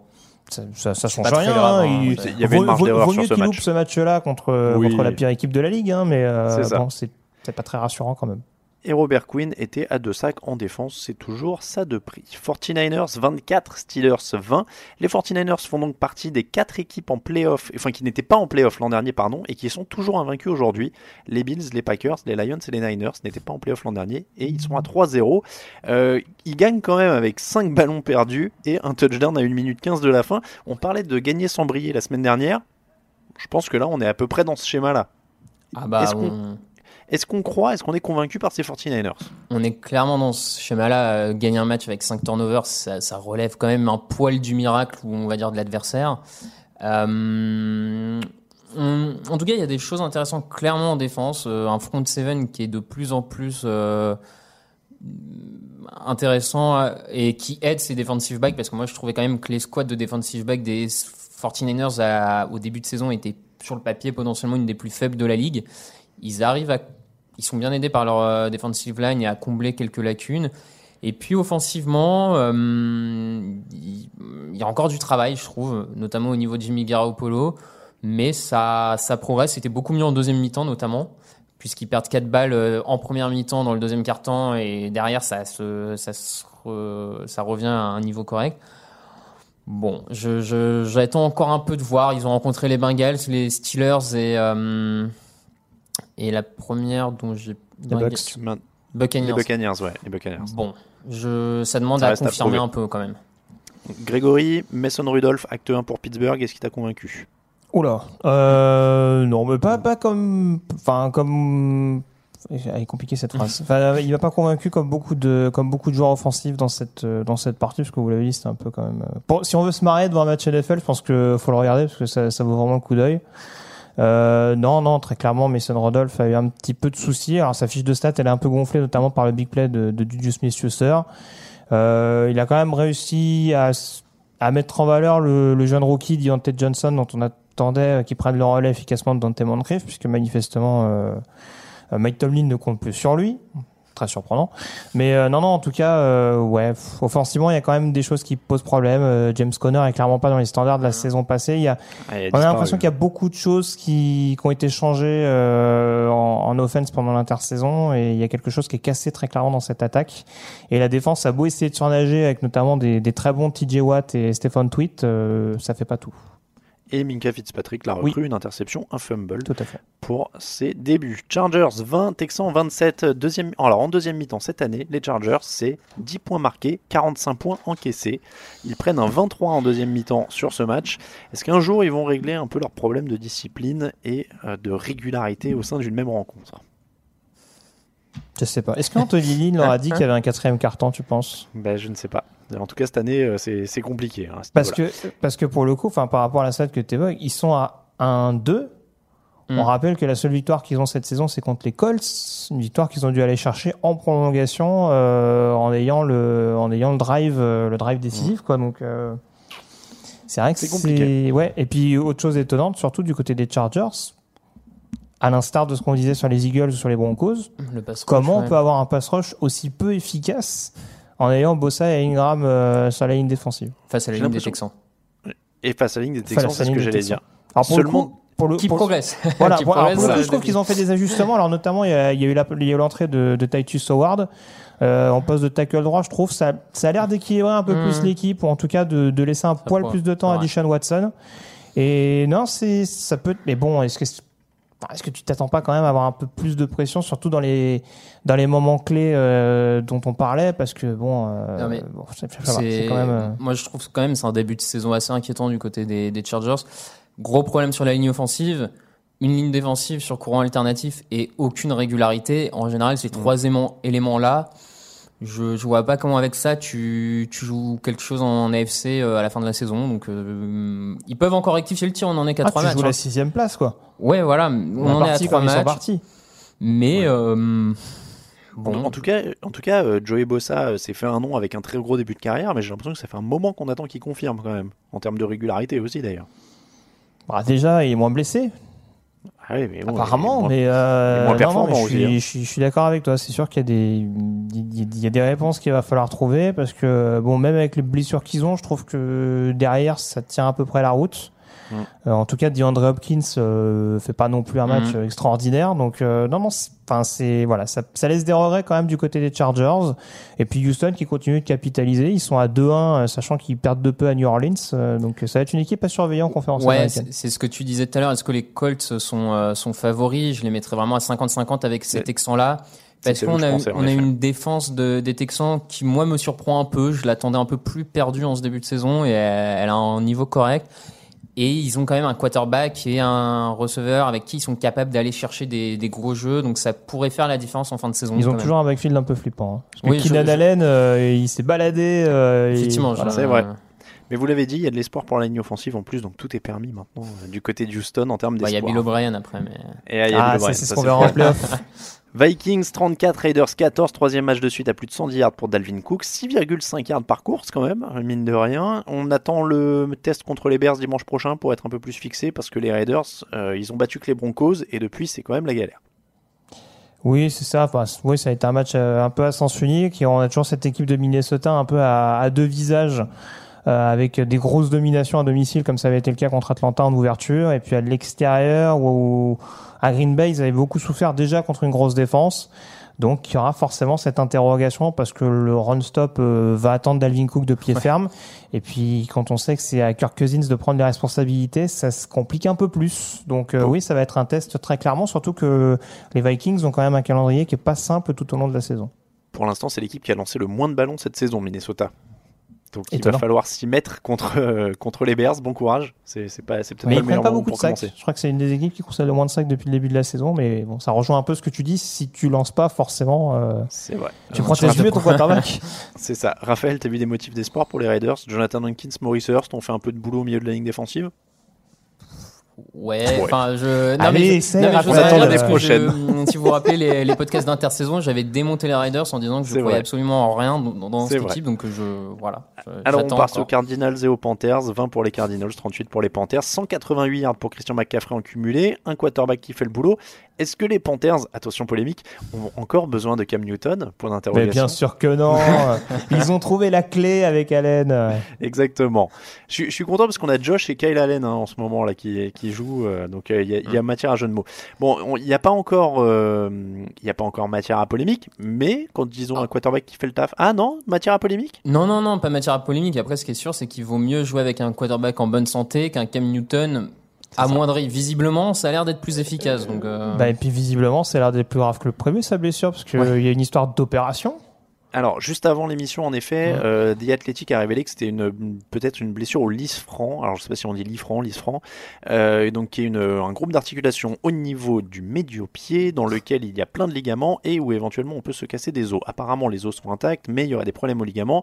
Pour l'instant, pas d'opération en vue, mais euh, alors pour l'instant pas d'opération en vue, je crois, mais 4 à 8 semaines, 4 à 8 semaines de repos euh, qui pourraient être préconisés. Donc là, Kyle Allen, de toute façon, il va avoir une audition longue durée. hein. C'est ça. ce Mais bon. Euh, on, va dire que voilà, pour rejoindre ce que tu dis, c'est sûr que sans partir dans une polémique, il y a une situation où au moins Carolina, dans un premier temps, peut se faire une idée concrètement de ce que vaut Kyle Mhm. Allen. Parce que l'année dernière, en effet, il y a eu son bon match contre les Saints, qui était dans un match qui comptait pour du beurre, dont, dont on ne savait pas exactement euh, si on pouvait s'y fier. Là, il joue contre Arizona. Alors, je suis pas fan de ce qu'a proposé la défense des Cardinals, mais en tout cas, on a vu un Kyle Allen hyper solide, Mm. euh, qui a hormis son fumble en début de match, qui est sans dommage pour Carolina, euh, et impeccable du début à la fin. Donc euh, voilà, après faudra voir euh, sur la durée euh, le coup de chance entre guillemets pour Carolina, même si je suis pas sûr que ce soit considéré comme ça de leur part. Ce serait que Newton se fasse une année blanche, qu'on voit à peu près avec Allen ce que ça peut donner, et qu'à la fin de la saison on fasse le point, parce que tu me parles d'une blessure au pied, euh, on parle quand même d'un joueur qui joue énormément sur son physique quand même au poste de quarterback.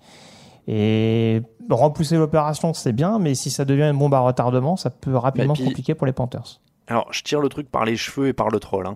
mais euh, tu, tu mets l'épaule, tu mets le pied, euh, tu mets le niveau en baisse. C'est ça, tu, tu mets le niveau en baisse depuis quelques années, tu mets euh, les humeurs, le côté buzz, le côté machin, dont certaines équipes ces derniers temps ont visiblement montré qu'elles pouvaient s'en débarrasser. Je pense au Le, le goût douteux pour la mode, tu peux le dire. alors. Voilà, le goût douteux pour la. Non, mais voilà. Et est-ce qu'au bout d'un moment, ils vont pas dire, bah, un Kyle Allen qui fait le taf, qui est en bonne santé, euh, qui est propre, qui perd pas le ballon et qui éventuellement peut aller chercher quelques first down, est-ce que ça nous va pas? Ouais, enfin, si l'ambition Comme- c'est d'aller chercher quelques first downs, c'est c'est- c'est assez. Non, mais Non, mais tu vois ce que je veux dire, les Oui, first downs oui, oui. décisifs, quoi. Il, il va C'est gagner un- quelques C'est un matchs. gros euh. pari. Et après, faut pas oublier. Enfin, certains mettent ça de côté en disant non, c'est juste une sécurité. Ils ont quand même drafté un quarterback au troisième tour de la dernière draft, quoi. Aussi. C'est quand même Aussi. pas, euh, ça tombe pas de nulle part. Je pense qu'il y a quand même déjà une petite appréhension quant à l'état de forme de Newton euh, après ses blessures à répétition, quoi. Ils vont appeler Jim Mercer un soir de beuverie, ils vont lui dire Allez, euh, Quentin Nelson contre Cam Newton.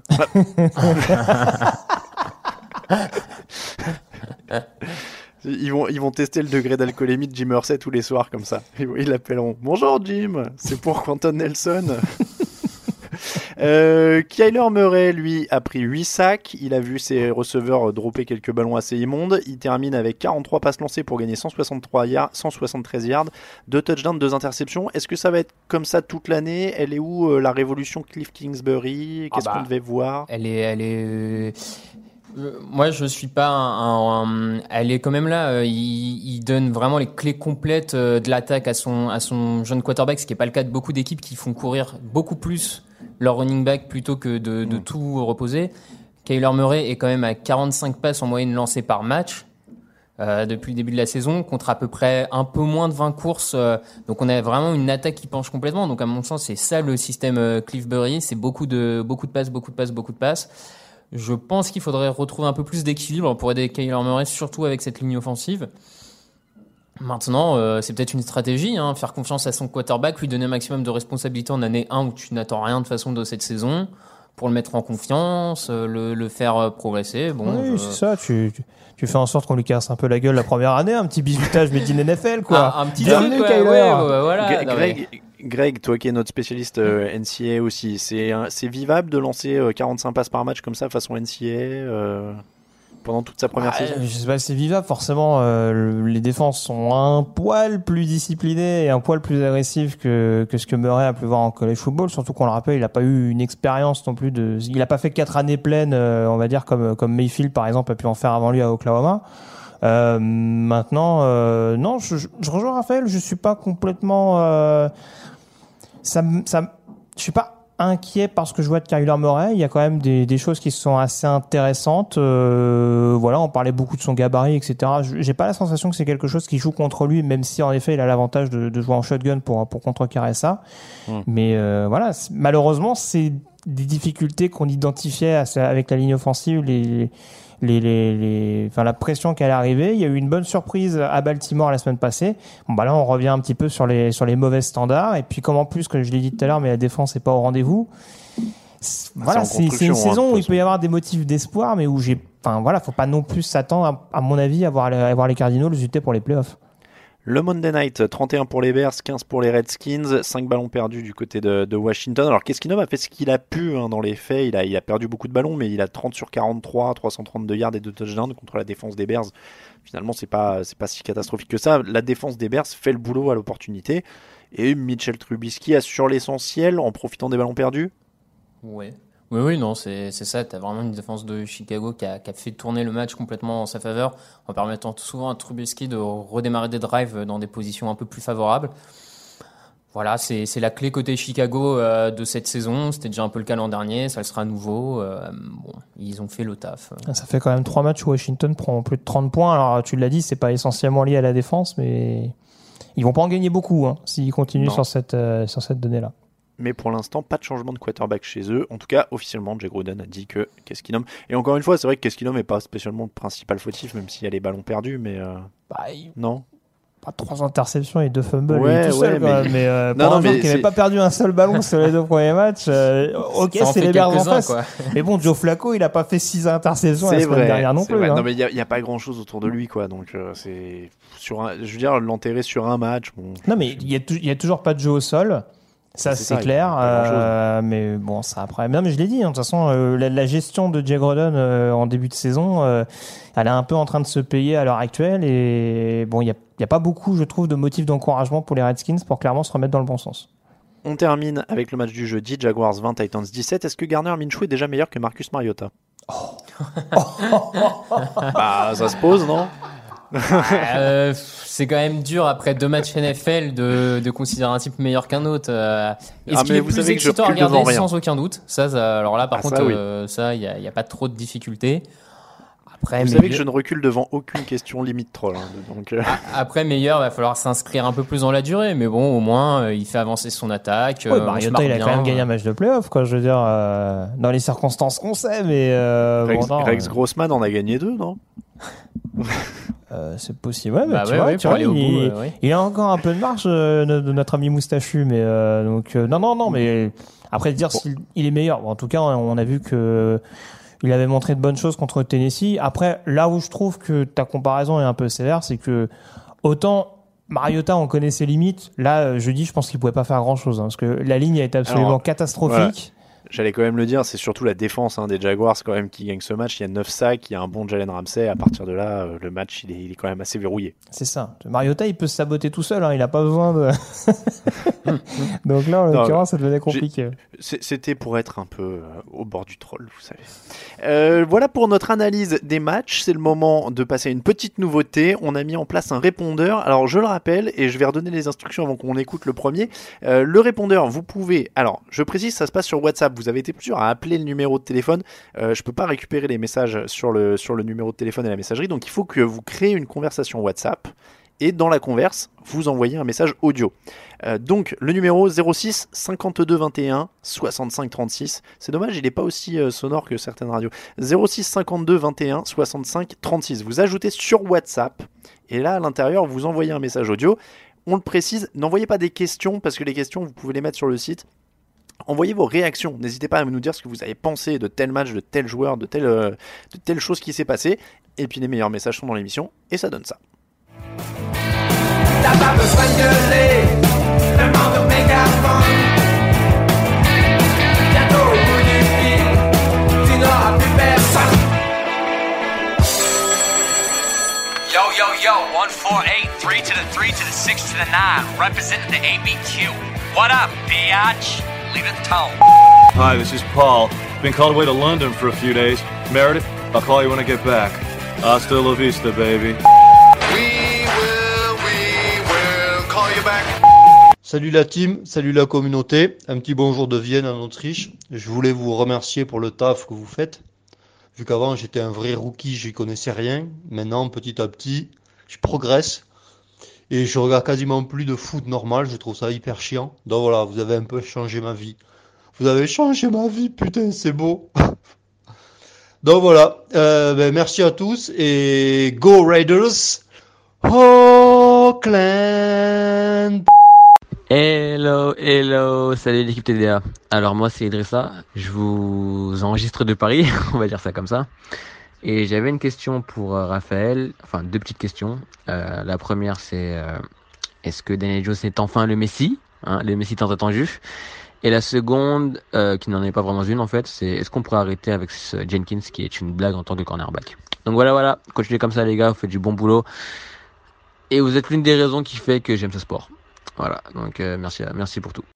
Salut l'équipe Touchdown Actu, je m'appelle Pierre, je viens de Clermont-Ferrand et j'aimerais savoir si un jour vous pensiez inclure euh, par-ci par-là une chronique euh, autour de l'histoire de la NFL euh, dans le podcast. Daniel Jones, Daniel Jones, Daniel Jones, Daniel Jones, Daniel Jones, Daniel Jones. Alors, ils sont où les haters Voilà pour le premier répondeur, messieurs. Euh, Raphaël, sympa, hein. euh, Bah ouais, écoute, il y, a, y, a, y, a, de l'action, il y, a du, y a du mouvement. Alors encore une fois, hein, euh, désolé, il y en a certains qu'on n'a pas pris. Euh, je vous l'ai dit, n'hésitez pas à nous envoyer des réactions, à nous envoyer ce que vous avez pensé, même à chaud, envoyez, envoyez ça le dimanche soir. Ouais, à on veut des insultes, on veut du, Mais ça. du trash talk, quoi. C'est ça, on veut des, des, des, gens chauds à 2h du matin qui viennent de voir leur équipe perdre. Quoi. Euh, Raphaël, il y avait une question pour toi. Euh, Daniel Jones, le Messi et Janoris Jenkins, c'est ce qu'on arrête? Ah oui, carrément.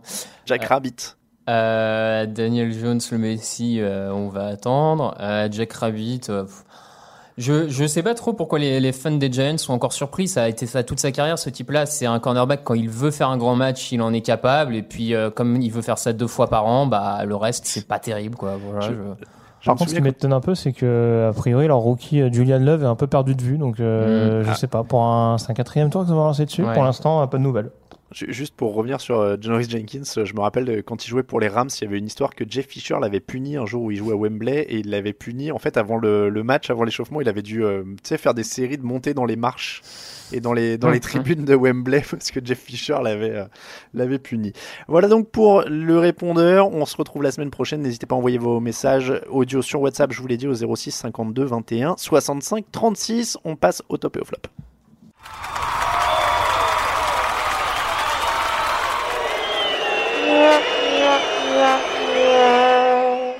Les tops et les flops, messieurs. Raphaël, je te laisse commencer pour ton top. Euh, je vais mentionner le cornerback des, Packers, euh, Jer Alexander, qui est en train de s'affirmer progressivement, à mon sens, comme un des tout, meilleurs cornerbacks de la ligue. Euh, c'est qu'une indication, hein, ça vaut ce que ça vaut, mais euh, d'ailleurs, actuellement, il est, c'est le cornerback le mieux noté par Pro Football Focus. Voilà, c'est bon, une indication quand même du, du niveau du joueur à mon sens. Euh, et ça, ça, ça, ça montre aussi la dynamique dans cette défense de Green Bay qui avait commencé l'an dernier et qui s'accélère, euh, je trouve, s'amplifie cette saison. Très bon joueur en effet. Euh, Grégory. C'est gratuit, ça mange pas de pain. Buffalo et San Francisco, c'est à 3-0, donc je suis très content. Allez. Euh, moi j'ai mis Deshaun Watson euh, en mode magicien, il est quand même très très fun à voir jouer, j'avais envie de le dire cette semaine, il n'y a pas beaucoup de jeux au sol, Euh, encore 3 touchdowns, 351 yards, voilà, c'est un top un peu facile mais quand même. Raphaël, ton flop. Euh, bah, j'hésite entre deux, euh, pas très originaux, mais entre les Chargers euh, qui, d'année après en année, continuent à des fois hmm, rappeler la, la bonne vieille histoire, on va dire, et l'arbitrage que je trouve très très à la ramasse sur ce début de saison, que ce soit euh, sur euh, les pénalités euh, pour euh, violence, on va dire, sur le quarterback ou les holdings. euh, les holdings ont augmenté de 68% cette saison. La NFL vient de passer un petit commentaire aux arbitres en leur disant d'être un peu plus euh, relax là-dessus. C'est, il y a certains matchs qui deviennent un peu compliqués à voir à cause des flags. Donc, euh, à- les arbitres, c'est un peu comme les joueurs. Ils ont besoin de se roder au cours de la saison. On va espérer qu'ils retrouvent le niveau, mais là, c'est, euh, c'est un peu embêtant quand même. Greg, flop. Euh, c'est un peu difficile de passer à côté. Euh, McGay, le kicker des, des Buccaneers, euh, qui, dans une fin de match absolument extraordinaire, où Tampa s'est dit on va les avoir. Et ben non, ça marche pas. Donc, euh, pardon, toujours autant de soucis. Euh, les kickers des Buccaneers, des Chargers. Ils continuent enfin, à les drafter, en plus, Des, hein. des Vikings, il y, y a- il y a des constantes comme ça qui ne changent pas et c'est important. C'est vrai que c'est rigolo, la NFL, il y a toujours des constantes, comme tu disais, les kickers de telle équipe, la ligne offensive de telle équipe, euh, les- il y, a- il y a des trucs Mm. qu'on veut pas, les linebackers des Giants, euh, des, des choses comme ça qui ne se règlent jamais, visiblement. Euh, flop hors terrain pour moi, euh, c'est parce que je suis tombé là-dessus, mais Bill Belichick qui répond à une journaliste avant le match qui lui dit, alors c'était une question sur Antonio Brown, je sais plus si c'était sur savoir s'il avait été, pourquoi il avait été coupé ou quelque chose comme ça, enfin bref, il fallait bien qu'elle pose la question, si c'était un commentaire sur je sais pas quoi, enfin, faut, faut bien poser la question, et Bill Belichick fait une sale tête, regard méchant, non, etc. Je sais que ça fait partie du, du, personnage de, de, répondre comme ça, et- etc. Mais ça n'en est pas moins désagréable au bout d'un moment. Alors je sais que le personnage est d'être désagréable et de se comporter comme un seul type, mais au bout d'un moment, elle faisait juste son boulot. Est-ce que ça vaut vraiment euh, au moins euh, Encore une fois, je sais que ça, peut, ça fait partie du personnage, mais oh, ça excuse pas tout au bout d'un moment de, de dire mon personnage, c'est de me comporter comme un, euh, comme un Après, je crois savoir qu'après pas le cut d'Antonio Brown, il avait expliqué qu'il ne répondrait pas à des questions de cet ordre-là. Alors, euh, je sais pas quand Ouais, est-ce qu'en- en termes vois, de timing, quand est-ce que la question est arrivée. Mais non, après, je suis d'accord avec toi, c'est sûr. C'était avant le match. Mais c'est certains, certains coachs, parce que je l'ai entendu, je crois que c'était chez, euh, chez nos confrères d'Around the NFL euh, podcast, qui disaient si c'était un autre coach, honnêtement, euh, on en aurait parlé, on aurait dit vraiment il se comporte comme un sale type ou comme un connard et, et ça se fait pas. Et, et au bout d'un moment, je trouve que ça excuse pas tout de dire ah c'est le personnage, il répond, il répond désagréablement aux gens, c'est tellement drôle.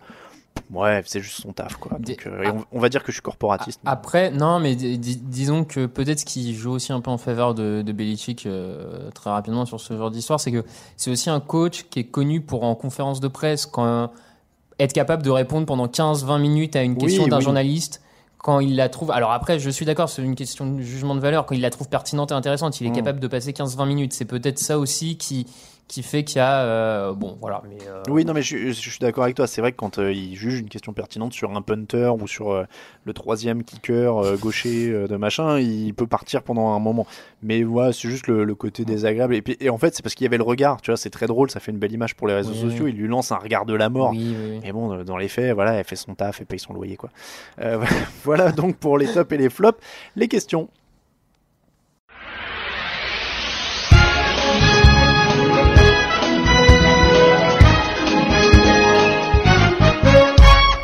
Les questions de la semaine, messieurs, je les ai sélectionnées pour vous et on va commencer. Tiens, bah alors une, une question euh, très simple de Dirty Fighter, mais qui a été posée souvent. Si les Patriots gagnent le titre, est-ce qu'Antonio Brown sera officiellement champion NFL On me l'a posé dans le fauteuil et je suis content de la reposer devant vous parce que j'ai peur d'avoir dit une bêtise. Moi, je parle je sous suis, votre contrôle. je suis- je suis sûr qu'avec les, avec le scud qu'il a balancé à Robert Kraft, je suis persuadé que Bob va lui envoyer une bague. Oui, alors voilà, mais ce que j'allais dire, c'est que je parle sous votre contrôle, c'est à la discrétion de l'équipe en fait. S'ils veulent lui donner une bague, il en a Oui, une, oui, sinon il non. me semble, ouais. Oui, oui, je crois. Bon, après, je pense que, bon. Après, ça, ça, c'est pour la bague, mais officiellement, Bah officiellement, je crois qu'il est champion. officiellement, je pense qu'il est champion quand même. Ah C'est une ah chose oui, de oui, recevoir la oui, bague, oui, mais, oui, euh, oui, oui. Bah, on pourra dire il a joué un match. Oui, oui, bien sûr, oui, oui, bien sûr.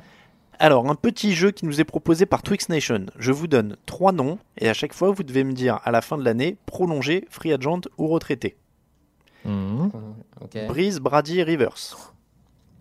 Prolongé, Euh. Brady, free agent Breeze et, euh, et euh, ah, moi, je prends Rivers. moi, mais... Moi, j'aurais dit, j'aurais dit Breeze retraité, mais. Ah, Oh. Oh. Moi, j'aurais dit Brady retraité, ça suffit maintenant, Thomas. Rentre dans ta chambre. Mariota, Winston, Kinum. Euh, Je, je crois que j'aurais jamais pensé dire ça, mais je prolonge Kinum. Je peux prolonger Winston. Free agent Winston et, retraite. Mariota, je pense que ça les ferait du bien. Ouais, allez. Surtout Et cette enfin- semaine. Et enfin, Carlos Hyde, LeSean McCoy, Adrian Peterson. Bah, Hyde prolongé. Hyde prolongé, Peterson retraité. Ouais, ouais, ouais, et, et euh, McCoy, Et McCoy, euh, free free agent. agent. Ouais, c'est pas mal. Euh, un petit, alors ça, c'est, je dévoile les coulisses. On a eu un sacré débat free agent assez houleux sur Slack euh, ces derniers jours euh, de- sur le chat interne de la rédaction. On parlait euh, free agent, Hall of Fame, je voulais dire. Ah, Eli Manning est-il Hall of Famer? Matthew Slater est-il Hall of Famer? Le mec qui sert les gourdes des Patriots est-il Hall of Famer parce qu'il a trois titres euh, vous avez etc. compris l'avis de, de Alain là-dessus. C'était bien présenté. hein. Est-ce que le chauffeur de Robert Kraft est Hall of Famer Enfin, voilà. Mm, mm. Dans le match, alors question de Marc Petit, Petit Horry. Dans le match des Patriots, Edelman fait un drop. et- alors il, par- il parle un peu de, de Julian Edelman et euh, il dit beaucoup ne con- le considèrent pas comme un futur Hall of Famer à cause de ses stats en saison régulière, alors qu'il est impressionnant en playoff. N'y a-t-il vraiment que les stats qui comptent pour entrer au Hall of Fame? Donc pour résumer la question de Marc, est-ce que Julian Edelman est un Hall of Famer? Ah. Est-ce que je peux répondre oui plus qu'Eli Manning? Oh, Qui a, qui a, à mon c'est avis, impossible. qui a, à mon avis, très très compliqué pour moi. hein, mais euh, je. Il peut. Je serais pas stats- choqué s'il l'est. Ses stats, elles sont bonnes en, en saison régulière, non Bah, pff, Il a, il, a, il, a des, il a des saisons. enfin, il, Il a beaucoup de commencé saisons très lentement. tron- Il a beaucoup de saisons tronquées par les blessures aussi. hein. Oui, mais, Mais pas euh, mal. non, non, non. Enfin, moi, c'est ce que je dis. Moi, à titre personnel. Et après, après c'est toujours la même chose, la question du Hall of Fame, parce qu'une des questions, c'était de dire, oh, il y a trop de gens qui rentrent chaque année. Je suis pas totalement d'accord avec ce point de vue-là. Maintenant, si on voit, en fonction des personnes qui sont, on va dire, en balotage avec lui, je peux me poser la question, mais Hmm. dans quelques années, je suis pas sûr que je serais fondamentalement choqué de voir Julian Edelman, euh, représentant des Patriots, de cette génération des Patriots qui participent quasiment au Super Bowl chaque année, euh, être membre du Hall of Fame, euh, MVP du Super Bowl 53. euh, Enfin voilà, je, il y a, je pense qu'il y a des choses qui me surprendront plus dans la vie que ça, quoi. Alors, je dois vous avouer que, je, en effet, je pensais que ses stats étaient bien meilleures en saison Ah, régulière. non, il, ouais. il a que deux saisons à plus de milliard et il n'a joué que deux saisons complètes. C'est d'ailleurs les deux saisons qui terminent Ouais, à plus de c'est ce et c'est c'est ce que disait 1056 et Raphaël, ouais. 1106. Mhm. Après, il a des stats beaucoup plus ronflantes euh, en playoff, mais. euh, C'est ça. Après, moi, Après- Mon grand, moi, mon grand truc pour défendre Manning, c'est de dire que il a, voilà, il marque aussi l'histoire de la ligue avec des, avec des moments dont tout le monde se rappelle. Ah, mais alors, Euh, moi, ça a te beau dire faire ça. plaisir ou pas, le, le, le catch qu'il fait contre Atlanta au Super Bowl 51, c'est, tu peux pas ne pas le mettre dans le, dans ce genre de catégorie. Donc, c'est pour ça que Alors je te voilà. dis ça. Moi, j'allais exactement te dire ça. C'est que dans le débat qu'on avait eu cette semaine, c'était euh, Manning, helmet catch, impact, etc. Et clairement, le- la réception de, de Delman euh, au Super Bowl contre les Falcons, elle, Mhm. elle est emblématique. Donc, euh, ça, ça aide sa cause aussi. C'est c'est pas, ouais, c'est un débat compliqué, Delman, en fait. Plus que je le pensais, tu vois. Mais je te dis, je pense que si tu prends une liste de receveurs qui sont pas encore Hall of Famer et qui ont marqué la ligue, je suis pas sûr qu'Edelman, je te mette dans les top 3 tout de suite, tout de suite. Ouais, ouais, non. Ça dépend, euh, c'est c'est toujours la même chose, c'est en fonction de qui t'as. euh, je suis pas sûr que dès la première ou dès la deuxième année euh, de balotage, il sera, il sera considéré par le comité. Question, alors j'adore ce pseudo, je l'avais pas vu euh, avant. C'est Titans, 3 points de suspension, désolé.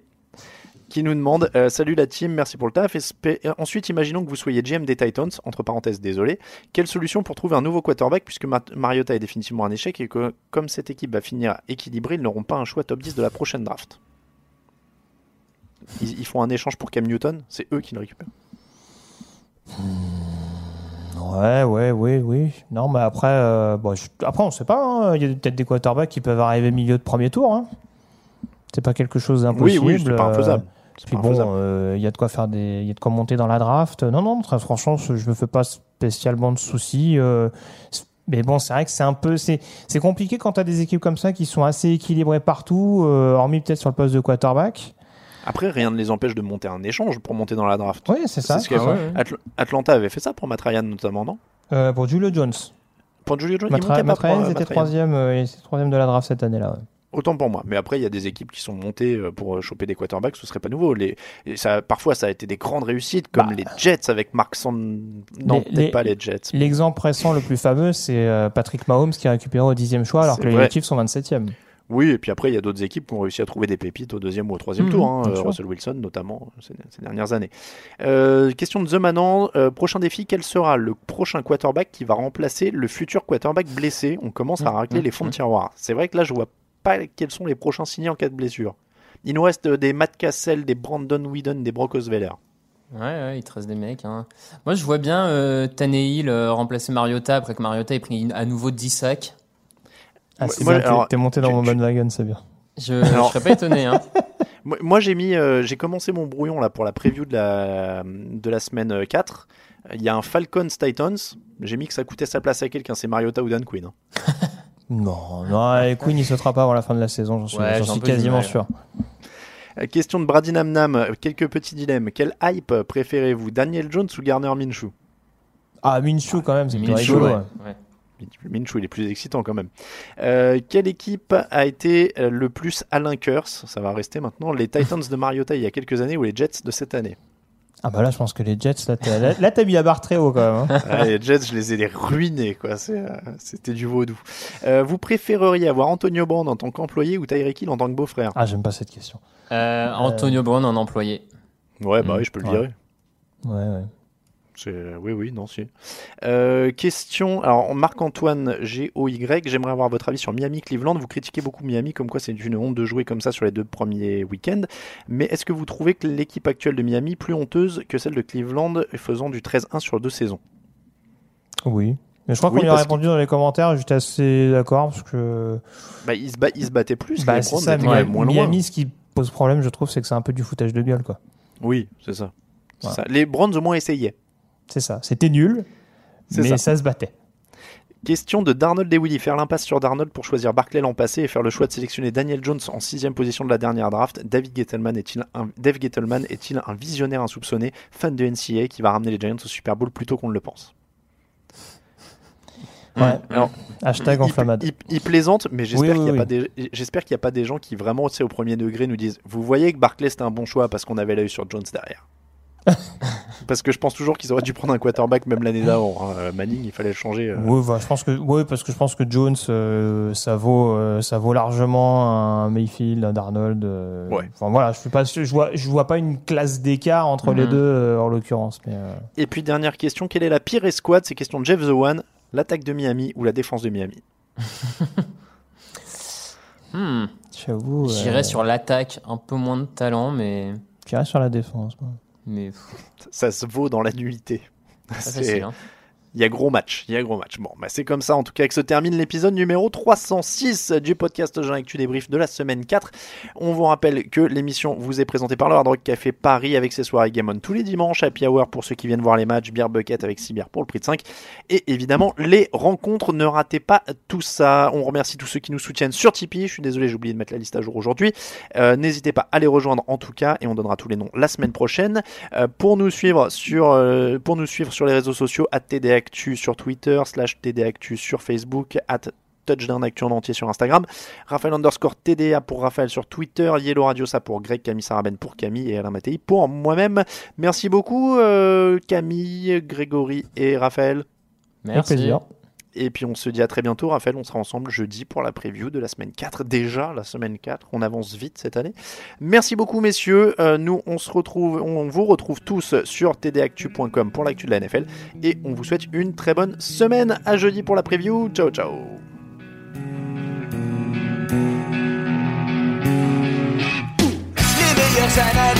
Fromage et jeux de mots, tout sur le foutu est en TDAQ. Le mardi, le jeudi, tailgate au risotto, les meilleures recettes dans TDAQ. Fumble pour JJ Watt, Bismuth pour Marshall Lynch, Proclash Global Beckham, Tom Brady quarterback, calé sur le fauteuil, option Madame Irma, à la fin on compte les points et on finit en requin.